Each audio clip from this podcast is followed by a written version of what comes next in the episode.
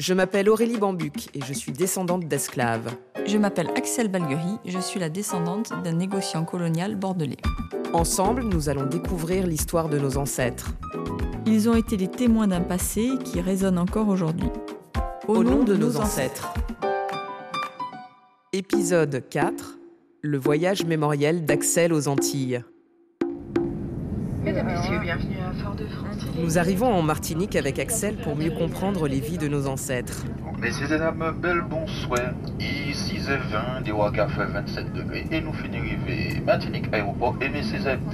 Alors on m'a nous qu'à 10 autres, messieurs en chaille, nous qu'à souhaiter autres en belle petite soirée et puis en l'autre soleil. Le commerce triangulaire passait par les Antilles, donc il fallait forcément qu'on y aille aussi nous. Et on y a retrouvé d'ailleurs des traces, puisque euh, voilà, sur le port de Fort-de-France, on voit cette plaque commémorative où on parle des ports négriers de, de métropole, dont Bordeaux.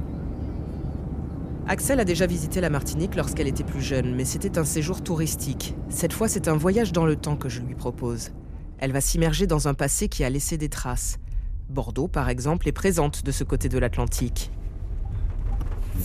Direction Basse-Pointe, l'habitation Gradis, pour faire un lien entre Bordeaux et la Martinique. David Gradis ayant été un négociant colonial bordelais. À Basse-Pointe, nous découvrons les champs de canne à sucre, l'or vert de la Martinique. On peut aller toucher un, truc de canne à, un Oui, plant de canne à sucre avec euh, taille. Axel. La, la hauteur de. La Si hauteur. tu imagines les, les- les gens qui travaillaient là, En fait, avant, c'était coupé à la main, hein, c'était coupé par ça, les esclaves. hein. Ben oui. Maintenant, c'est coupé avec des machines. euh, voilà. quand on voit la taille, Voilà. et coupé et ramassé quoi. Oh, coupé et ramassé, ouais. Je saisis une tige de canne à sucre et la tends à Axel. Regarde ce qui nous relie. Ce que plantaient mes ancêtres et ce que vendaient tes ancêtres. Le sucre revenait sur la Le métropole. sucre revenait à, à Bordeaux. À Bordeaux. Les esclaves, ils étaient là du matin au soir euh, avec ça et comme on nous expliquait, avec un seul repas dans le ventre euh, Ouais. pour faire ça toute la en journée. fait. Il y avait des gens qui coupaient, et puis après, il y a des dames qui attachaient par Ouais. paquet de 10, en fait. Ils attachaient avec les amants, ils prenaient la main et ils faisaient... Ça, c'est la mare. Ouais, la main, ouais. D'accord. Ils faisaient un truc pour attacher euh, la botte de canne. D'accord. Ils étaient Parce 10 qu'on- allongés, on, et après, ils récupère attachaient. juste le- Voilà, ils la sève, ça. on va dire, de là à là. Quoi. On sort un petit peu de la forêt là. Au sud de la Martinique, un passionné d'histoire a reconstitué un village d'esclaves. Gilbert Larose s'est donné une mission pédagogique. La rue Cazenec, c'est très important de le montrer dans le village à la savane des esclaves, parce que la rue Cazenec permet de montrer les conditions de vie des esclaves sur les habitations.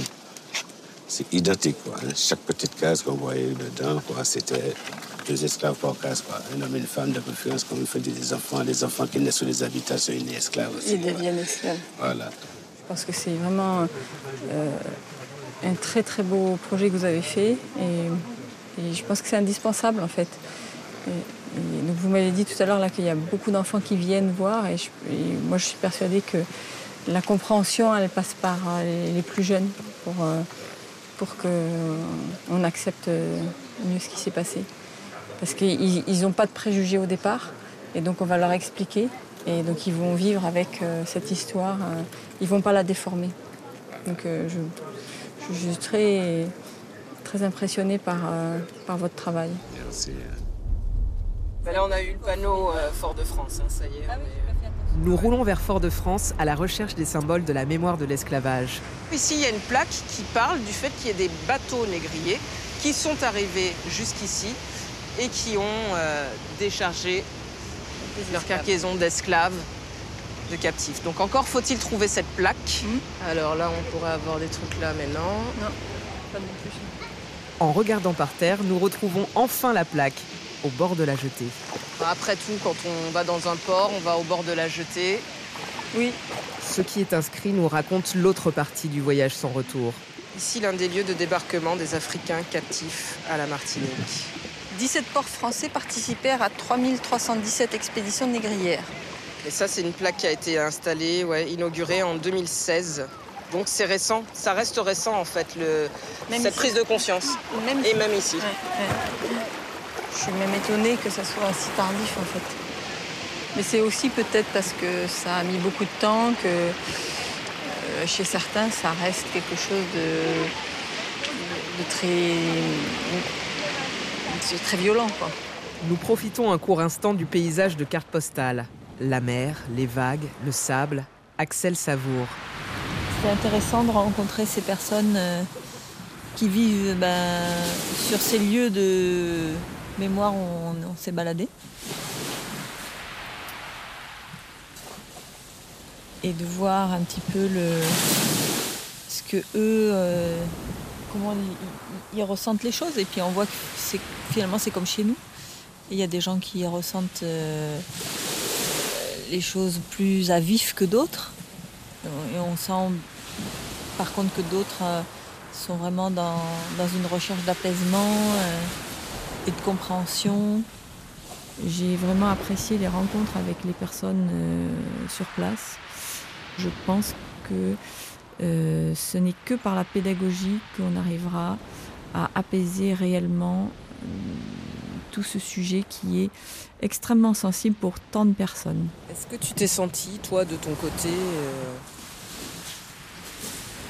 pointé du doigt ou est-ce que tu, as, tu avais une appréhension d'être pointé du doigt en tant que ben, descendante de négociants et, les choses ne se sont pas forcément comme ça enfin, parce que- Je- non, je peux pas dire que j'avais d'appréhension. Euh, je savais pas trop comment ça allait se passer. Mais voilà, après je. je, non, j'avais pas de, de sentiment inquiet. J'avais pas d'inquiétude, voilà, j'avais pas d'inquiétude. Euh, et euh, j'ai eu raison d'ailleurs, parce qu'il n'y avait pas de raison d'en avoir. Donc euh, non, ça s'est très bien passé, on a été euh, très bien accueillis. Et je pense que les gens ont été finalement curieux et intéressés de ce projet et de ce parcours euh, en duo. Je, je pense- que c'était une très bonne idée que tu as eue. Parce que. Ça ne peut que donner un peu plus d'apaisement, à mon avis. Et de sérénité. Et finalement, c'est pas. euh, on cherche pas à aller dans un sens ou aller dans l'autre, on cherche à aller dans le, sens qui nous semble le plus juste, le, plus proche de la réalité. Et il n'y a, y a pas de partisans ni d'un côté ni de l'autre.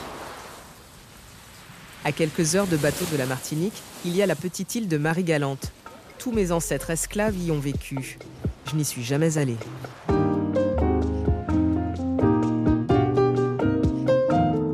Au nom de nos ancêtres, un podcast écrit et réalisé par Aurélie Bambuc, montage et mixage Thierry Ducos, une production Enfants Sauvages.